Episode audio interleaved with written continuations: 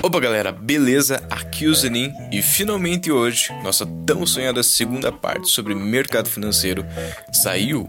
Mas se você ainda não ouviu a primeira parte, não perca tempo. Lá a gente falou sobre sistema financeiro, a Selic, Banco Central, renda fixa, renda variável, Forex e como ficar rico no day trade. Mentira, esse é um programa sério. Só não se esqueçam de dar um salve lá no arroba podcast, underline, na mesma moeda, no arroba Clube de Finanças, PUCPR, e também no arroba e ficar atento às nossas postagens, beleza? Aproveita então a nossa conversa. Fui!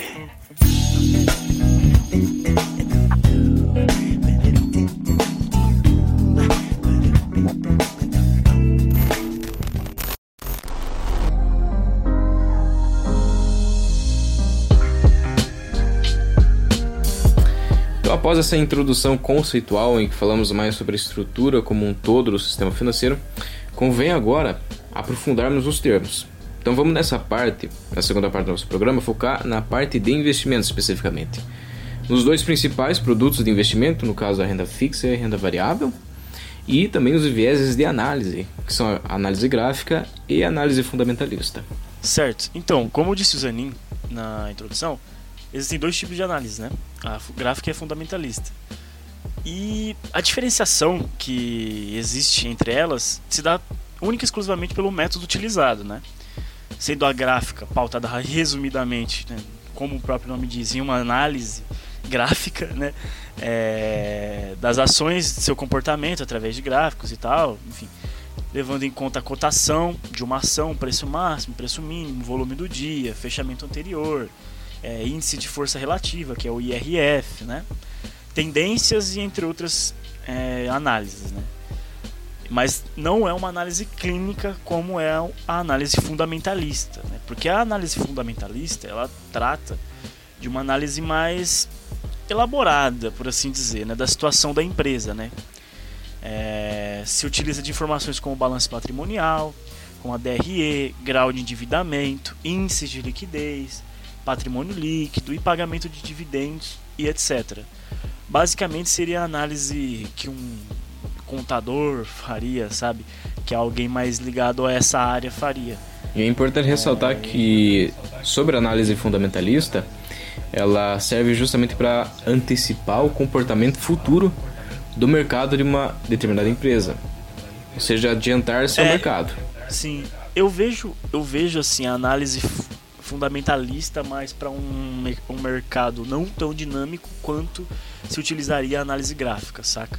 Eu acho que a análise gráfica ela tá mais para um day trade, né? É, vida, né? é o fundamentalista é o buy and hold. É aquele que vai comprar, que tem a, vai comprar ação e tem a mentalidade de sócio, vai manter a ação na carteira dele por 20, 25 anos, 30. É pro longo prazo.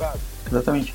Acredita na perpetuidade da empresa, né? Então você um modelo que você vai fazer de, de valuation, assim, você, uh, você pré-julga que essa empresa vai viver eternamente. Então, você projeta os lucros, projeta uh, todo tipo de, de faturamento da empresa durante um certo período. Então, por isso que variações no curto prazo para o analista fundamentalista não quer dizer muita coisa, assim, né? Já para um analista técnico, isso quer dizer tudo, né? Porque ele só se baseia na, no histórico uh, do preço, né? No histórico e variação do preço, basicamente. E aí você tem também uma, uma terceira via, né? Você tem a análise gráfica e a fundamentalista e você tem uma terceira opção. Então, a análise quantitativa ela tem algum ferramental analítico que te permite, por exemplo, fazer uma ponderação do que da tua carteira, a mensuração de risco, do que você comprar, do que você não comprar, da ponderação dessas ações, do que você tem em carteira Inclusive, para quem é economista, sabe, o, o, o prêmio máximo para um economista é o Nobel de Economia. E Howard Markowitz, em 1990, ganhou com uma tese de carteiras uh, eficientes, onde ele realmente traz um modelo matemático de mensuração para você não correr um risco uh, elevado para ter o mesmo retorno. Então, basicamente, a análise quantitativa te dá um ferramental uh, quase que completo para você fazer toda uma gestão é tanto de escolher a ação necessária como um modelo utilizando um modelo preditivo, quanto você ponderar o, o quanto de realmente você ah, está disposto a correr de risco aí a ponderação final de quanto você comprar daquele ativo. Eu acho que hoje é um, é um ferramental uh, essencial. Inclusive nos Estados Unidos, oito uh, dos dez maiores fundos têm uma parte de fundamentalista, ou seja, só dois são puramente. Uh, desculpa. Hoje, oito dos dez maiores fundos de investimentos dos Estados Unidos ele tem uma, uma parte quantitativa, ou seja, eles utilizam algum tipo de modelo matemático para fazer a gestão de recursos nesses fundos. Ou seja, só dois são puramente fundamentalistas, que não acabam não abordando essa, essa pegada, digamos assim, quant.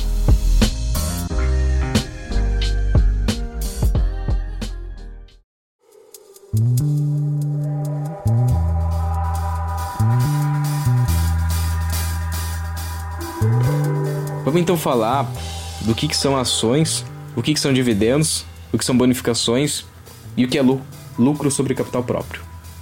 É, como o Zanin citou também já no primeiro bloco sobre que a ação é a menor parte do capital social, é a menor parte que se pode se dividir, né, do capital social de uma empresa, né? Então, basicamente é isso. Né? Ações são títulos é, nominativos negociáveis que representam para quem detém, no caso o comprador, uma fração do capital social da empresa. Né?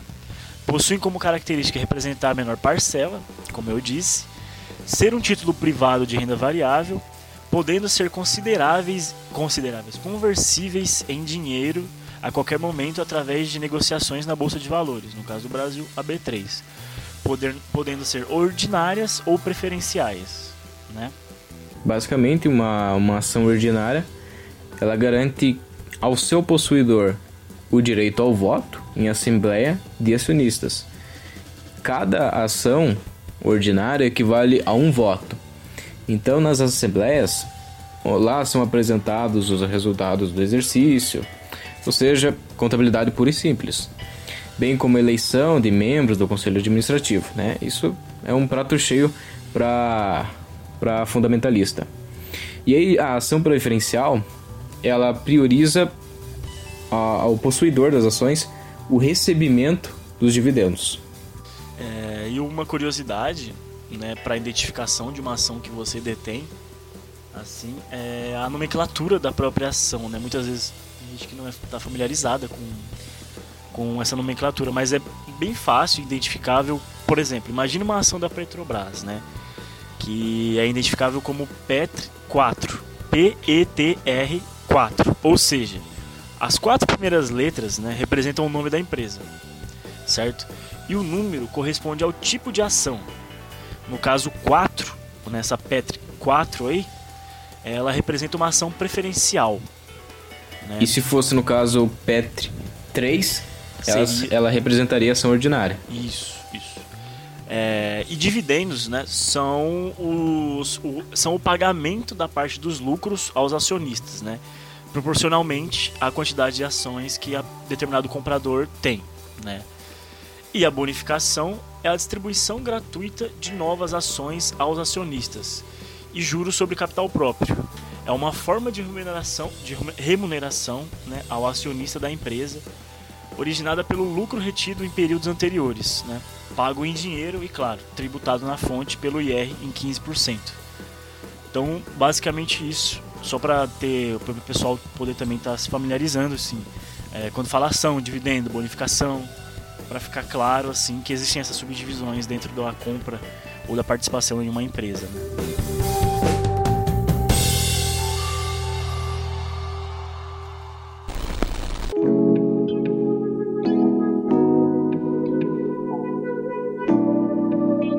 Bom, que, que qual que é a diferença então de renda fixa e renda variável?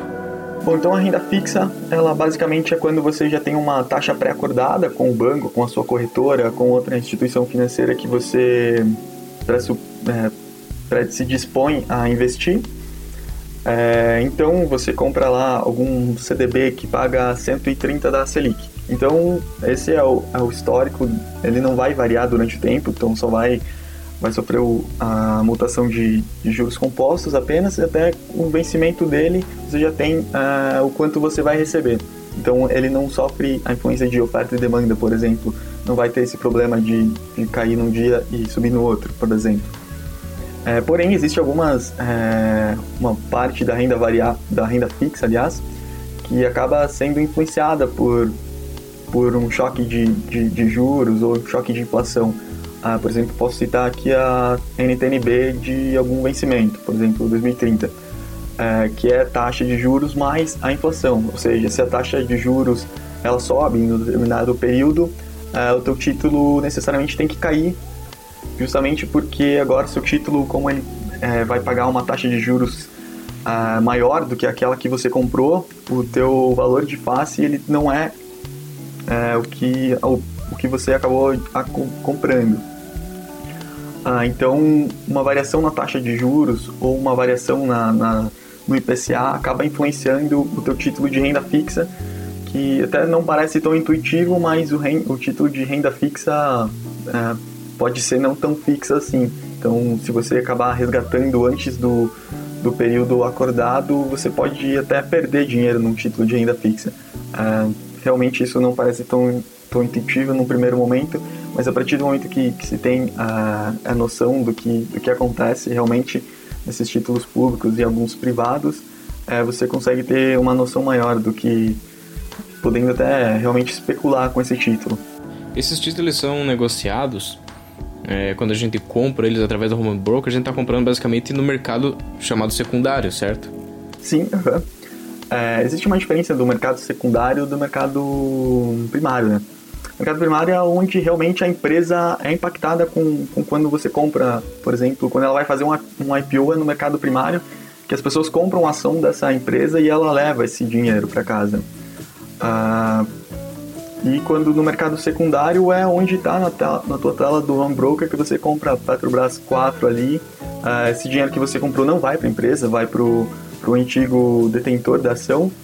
Uh, fazendo uma alusão, seria basicamente se você fosse comprar um Maréia. Né? Você comprou uma Maréia da Fiat, Maréia você já comprou, então você pagou a Fiat. Porém, você não gostou do carro, deu algum tipo de problema ali, você quer repassar ele. Aí você revende esse carro para algum desavisado que vai comprar uma Maréia. Nossa, então você informação. Exatamente. Você pega esse dinheiro, que você acabou de vender uma areia, só que a Fiat não recebeu nada em troca. Ou seja, é, esse é um mercado secundário, onde a, independente da empresa agora, ninguém, ela não vai receber qualquer tipo de, de, de faturamento porque teve alguma outra revenda, assim. Então, basicamente, é, é, o mercado primário é onde ela vai receber é, o IPO em si, ou um follow-on, ou uma emissão de dívida, é onde ela realmente recebe o dinheiro e o mercado secundário basicamente é onde ela onde é toda feita a negociação peer-to-peer, assim, pessoa por pessoa, investidor por investidor. Isso acaba não influenciando a, a, a empresa, por exemplo, só a cotação. Perfeito. Tem algumas terminologias que a gente gostaria que você deixasse mais claro para o ouvinte e para nós aqui no programa, que é, por exemplo, é, split, implit, blue chips, small caps, o que, que elas querem dizer? Claro, é, bom, começar por, por essas terminologias da própria ação. É, split, por exemplo, o que, que é? é? Quando tem uma ação com valor nominal muito caro, muito alto, aliás. É, por exemplo, o Magazine Luiza valendo 400 reais uma ação. É, mesmo se você for comprar essa ação no mercado fracionário, é 400 reais uma única ação. Então é, é bastante, é bastante dinheiro assim, para um, um investidor pequeno, médio. Então é por isso que ela faz um, um, um split. Eita. É por isso que a ação faz um split. Ela tenta tirar esse valor nominal alto uh, jogando para baixo isso. Então, por exemplo, uma ação da Magazine Luiza que estava a 400 reais, uma única ação. É, é um valor nominal alto, até mesmo para o mercado fracionário. É, para o investidor pequeno, médio, talvez fique inviável ele comprar uma ação de 400 reais. Ah, o que acontece quando rola um split da ação? É, essa ação de 400 reais que fechou hoje a 400 reais, amanhã ela acorda a 40 reais. Porém, uh, para o investidor ele não acorda mais com uma ação, agora ele acorda com 10 ações a valor de 40 reais que vai dar os mesmos 40, 400 reais que ele tinha ao dia anterior, por exemplo. Então isso não impacta no, no valor do investidor, mas sim só no valor nominal para realmente essa ação é, ficar mais líquida no mercado, né? Você tem mais compradores e, e vendedores não é, não sendo um problema esse valor nominal alto, assim, é, realmente fica mais atrativo para o investidor pequeno e médio fazer um, um aporte nessa ação. Já o implit é o, realmente o contrário. Por exemplo, quando a gente pode pegar uma ação muito famosa, aí a Oi. Ela, hoje ela está a 50 centavos, né? Mas existe uma regra na, na, na, B3 que ela não pode negociar durante 30 dias no valor nominal menor do que o real.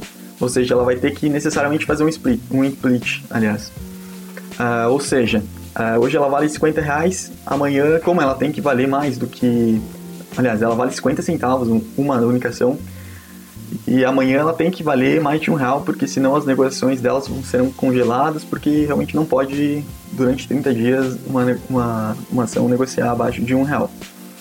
É, ou seja, amanhã ela vai ter que necessariamente valer um real, por exemplo. Então, quando você tinha 100 ações, por exemplo, da, da Oi BR3, a, a um preço médio de 50 centavos, é, a partir de agora você tem 50, 50 ações de Oi BR3, porém num valor nominal de um real.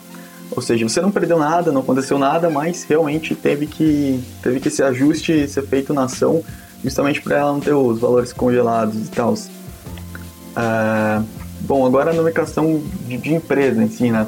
Blue chips são basicamente é, empresas grandes com, com um elevado nome, um nível de liquidez. É, então são bancos, Petrobras, é, Vale, são empresas mais consolidadas e com um market cap, um valor de mercado realmente alto.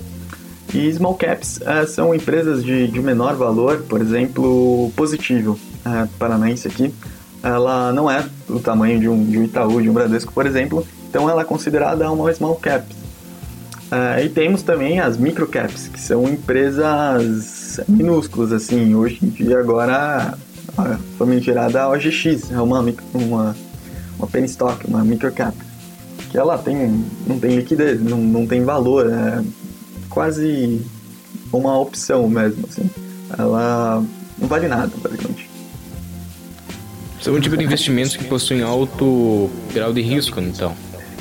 Exatamente, o risco retorno é, é, é, muito alto. Por exemplo, vamos pegar uma penny stocks de que vale um real. Se ela aumentar 50% uh, é, o valor dela, pô, 50% é, é, é uma variação muito grande. Mas se você for ver nominalmente, ela vale um real, ela só subiu 50 centavos. Então, 50 centavos é, é pouca coisa, né? Então, e para ela cair tudo isso mesmo, ela cair 50% do valor também, é só assim, ela cair 50 centavos. Então por isso que ela, ela realmente ela é muito arriscado, né? Porque basta um ticket ali, um centavo já faz uma, uma grande diferença, né? É, por isso que, que a gente sempre fala que é, é uma loteria mesmo. Vamos então para a última parte do nosso programa.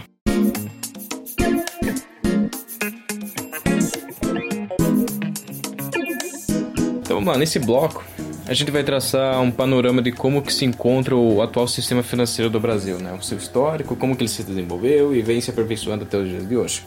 Como é o caso das evoluções das fintechs, redução dos custos operacionais sobre as transferências e como é que tudo isso é muito atraente e benéfico para nós que somos consumidores. Então, inicialmente, só para citar dados e é, para que o ouvinte tenha uma perspectiva de como está o cenário da para investidores da Bolsa Brasileira, é, eu peguei aqui uns dados da B3 de maio deste ano, 2020. Né? Lá em 2002, o total de participação de investidores, pessoas físicas na Bolsa, era de 85.249 pessoas. É, um público majoritariamente masculino, e até hoje, majoritariamente masculino. Né? Foi lá por 2017 até hoje, até 2020, que o número de investidores pessoas físicas ele inflacionou, né? Hoje nós temos aproximadamente 2 milhões 483 mil e 286 investidores. 75% são homens, né? Como disse, a maioria são homens. E o que, que todos esses números querem nos dizer? Né? Nos diz que o canal do Primo Rico, o canal do Nando Moura, o canal do Felipe Neto tem mais inscritos que investidores na bolsa brasileira. a gente pode brincar com esse número de várias maneiras ridículas. Por exemplo, tem mais desempregado que investidor na bolsa. É, segundo dados do IBGE de 2019 que eu peguei, pelo menos no Brasil tem 11 milhões de brasileiros acima dos 15 anos que são analfabetos. Tá? Então esses 2 milhões de brasileiros é, representam 2 milhões de investidores, aliás, representam 1% da população. 1% do Brasil investe na bolsa. Então, para fins comparativos, a bolsa brasileira, eu diria que ela está bem vazia. E isso nos faz concluir que o mercado financeiro brasileiro, apesar da sua expansão, de ter dado largos passos ultimamente, é, ainda é um mercado tímido. E tem aquele número também, né, que 65% dos americanos eles investem, que 65% da população americana é um Brasil. É quase a população do Brasil. E você tem também aquele, vamos dizer, a recente fuga da renda fixa para a renda variável no Brasil, que é algo que já aconteceu há pelo menos é, meio século atrás nos Estados Unidos. Então, a gente pode dizer que o Brasil é pobre porque não tem investidores suficientes na bolsa. Não é isso, né? Mas esse número nos ajuda a perceber é, o estado de coisas da educação financeira do brasileiro médio, que, que a gente já citou anteriormente, né? Que o brasileiro tem uma certa desconfiança das instituições dele, né? A gente ouve por aí bolsa é cassino. É a falta de educação brasileira, a falta de instrução que não prepara o cidadão para esse sistema robusto que a gente tem, dentre outras coisas. A princípio, o sistema financeiro ele é elitizado, né? ele sempre foi elitizado. Agora que a gente está tendo essa abertura e tal. Mas só para citar, como de 65% dos americanos estão investindo em renda fixa, né? Assim, eles estão em. A gente não tem também como ah, querer almejar que 65% dos brasileiros estejam investindo em renda fixa. É algo impossível de se acontecer agora. Por quê? A gente está em outro patamar na escala, na escada, né, da escala econômica, por assim dizer. Existem vários degraus nessa escala que vão de casa própria, é, carro próprio, enfim, emprego, nananã, alfabetização, nananã, né, tudo isso. O último grau dessa escala, dessa, dessa escada econômica de desenvolvimento e evolução econômica é a poupança. Fazer poupança, né? Então, o que, que isso quer dizer? Além de todo, todos os números, quer dizer que o Brasil não está no patamar de poupança. E muita gente não tem casa própria, muita gente não tem isso aquilo, né? É, enfim, a gente cita, inclusive, também é isso porque, claro, além de toda a, a, de toda a falta de educação financeira, também não existe a estrutura para que tenham condições financeiras para que os brasileiros possam almejar estar tá investindo na bolsa, tá fazendo isso e aquilo, porque antes de tudo e antes de mais nada, eles precisam pensar em ter casa própria, carro e comida na mesa, né? Que é algo que não, é, não faz parte da realidade de grande parte dos brasileiros. Então, isso também é o que faz com que esse 1% da população somente invista na bolsa, né? Que representa também toda essa elitização aí que vem tendo essa abertura é, de uns tempos para cá, essa indexação dessa população mais das camadas mais sensíveis a entendimento financeiro e também dos desdobramentos do sistema financeiro para que essas pessoas possam né, ter algum, alguma luz no fim do túnel, né, no fim das contas. Né. E o que vem de encontro com tudo isso é as fintechs. Né. No Brasil, pós a abertura e o crescimento das fintechs, aí, facilitando o acesso da população a, a, a essas tecnologias é o sistema financeiro e não necessariamente exigindo um poder aquisitivo gigantesco, né, ou um patamar de poder aquisitivo para que você possa operar na bolsa ou estar tá atuando em algumas frentes do sistema financeiro, né.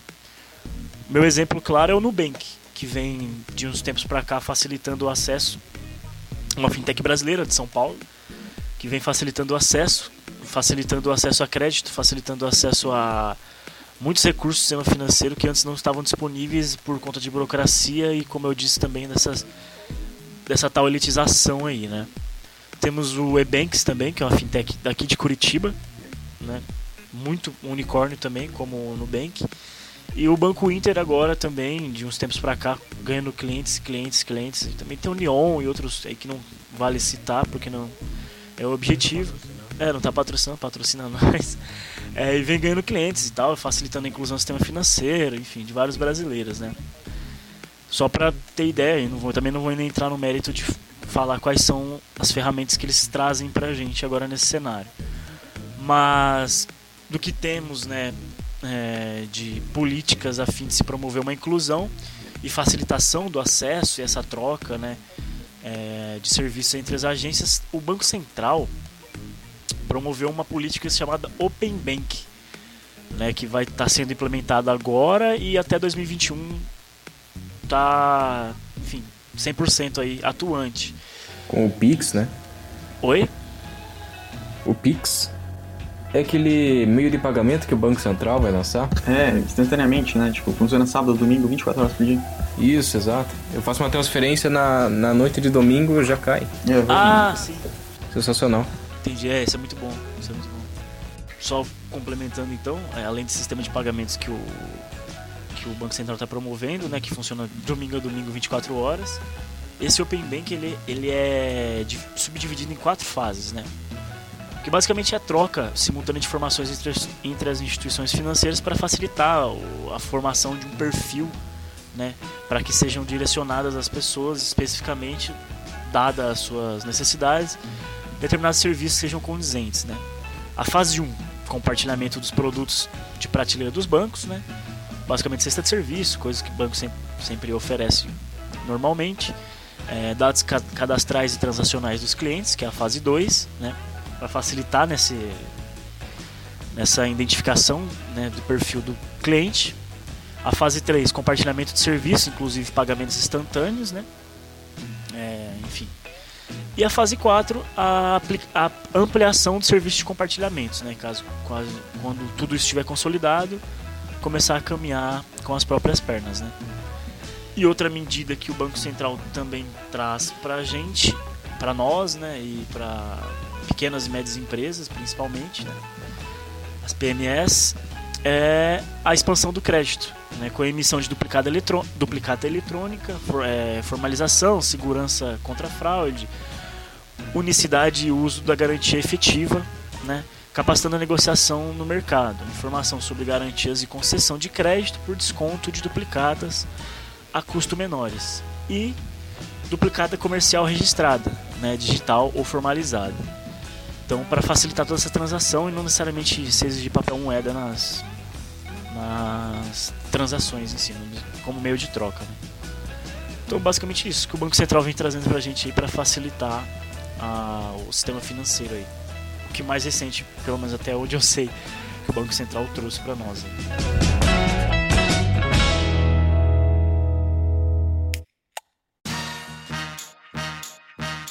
Pessoal, livros. Recomendação de livros. Qual é que vocês dão aí? A minha recomendação é Quando os Gênios Falham. É, não é uma leitura de, de, mercado, nada muito técnico. A história de um fundo chamado Long Term Capital. É, foi o fundo de investimentos que durante um tempo foi o, é o, é o local onde mais concentrou PHD por metro quadrado no mundo. Só que eles acabaram quebrando. Inclusive, um ganhou o Nobel de Economia um, com uma teoria super sensacional de Black Shows, de diversificação de, de opções, mas eles quebraram no fim das contas. É uma história bem, bem legal, assim. É, porque afinal um gato investe melhor que PHDs, né?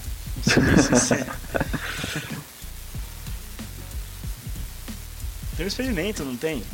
Com um chimpanzé? Tem, aham. Macaco. Macaco! Que o que o. É, era um chimpanzé, não era? É, na verdade, é, pegaram uma, é, um histórico de, de pessoas físicas mesmo, né? De, de, de não sei quanto tempo lá e mostraram que elas perdiam dinheiro. Enquanto elas. Né, investimento ela para ser um alfa zero, elas tiveram um alfa negativo, ou seja, elas perderam para o mercado, assim é, e rodaram uma é, 500 mil é, variações de uma carteira assim aleatória e na maioria, em 90% dessas carteiras, elas ganharam das pessoas. Ah, então pré-julgou-se que um macaco, utilizando da aleatoriedade, assim, que só aperta o botão assim aleatoriamente, ganharia de uma pessoa normal, assim. Basicamente. Quer dizer que um macaco faz um day trade melhor que uma pessoa? Basicamente sim, né? então não vale a pena muitas... comprar, nenhum ouvinte que comprar um curso de day trade. De day trade não. É, eu acho que não. É... é mais fácil comprar um macaco e botar ele na tela de operação. É, a não ser que for o meu. Comprei o meu curso de day trade, que o meu ganha de muito dinheiro. Mentira, não, não vem do curso de day trade ainda. Uh, mas eu acho que, que, a maioria das pessoas, quando você vê um, um, uma publicidade de um curso de day trade, é ele com um livro de, de análise técnica, assim, alguma coisa. Dificilmente você vai ver um cara que, que vende um curso com um livro de econometria, com uma coisa de série temporais, alguma coisa muito sofisticada, assim. Porque justamente é para tentar pegar um bobo, assim. Quando um bobo sai de casa, quando, no começo do dia sai um bobo e um, um esperto de casa. Quando os dois se encontram, dá negócio. É, de recomendação de livro que eu tenho, basicamente se você quiser é, algum livro técnico, compre esses manuais, por exemplo, do é, Asaf, como é que é? Mercado Financeiro, que é o nome do cara? Ah, do Asaf Neto. Asaf Neto, exato. Ou se você quer algo mais resumido, você pode até mesmo comprar o livro de, de CPA 20, que tem um compilado é, é muito, muito bom. Ali, ali você tem é, estatística básica, é, conceitos básicos de economia, é, matemática financeira básica, muito, muito completo até. No mais, alguma outra recomendação? Olha, eu acho que recomendação mesmo assim específica sobre investimento não tenho, porque para mim é, a recomendação seria você entender a base, como o Zanin disse, então é, seria isso mesmo, é ir atrás de um livro de CPA 20, ir atrás de um livro de econometria, um livro que te ensine as bases sobre micro e macroeconomia e tal. É, um livro que eu, sei lá, não, tem, não deve ter a ver muito com o assunto, mas para entender um pouco mais sobre essa dinâmica aleatória do mercado seria o andar do bêbado, né? Como o acaso determina nossas vidas. Basicamente isso mesmo. Assim. Como não tem fórmula mágica, é estudar, estudar e a sorte é igual ao trabalho, né? Exatamente.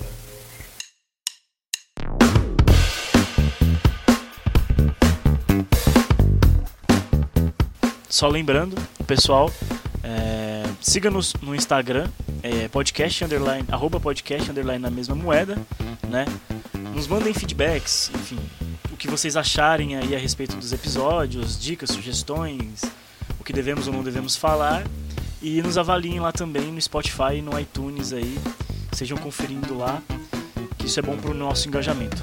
É, então eu me despeço aqui. Valeu, galera. Vocês que ouviram até aqui. Espero que a gente tenha deixado algumas coisas meio claras, né? E é isso. Até um próximo programa aí. Conto com o feedback de vocês. Valeu. Isso aí, galera. Tô me despedindo aqui também. Muito obrigado pela oportunidade. E vou dizer que o melhor investimento de 2020 foi estar namorando no meio de uma pandemia global. Acabei de ler essa frase que eu falei sensacional. Pessoal, obrigado a todos que ouviram o programa até aqui e a gente se vê no próximo. Até mais.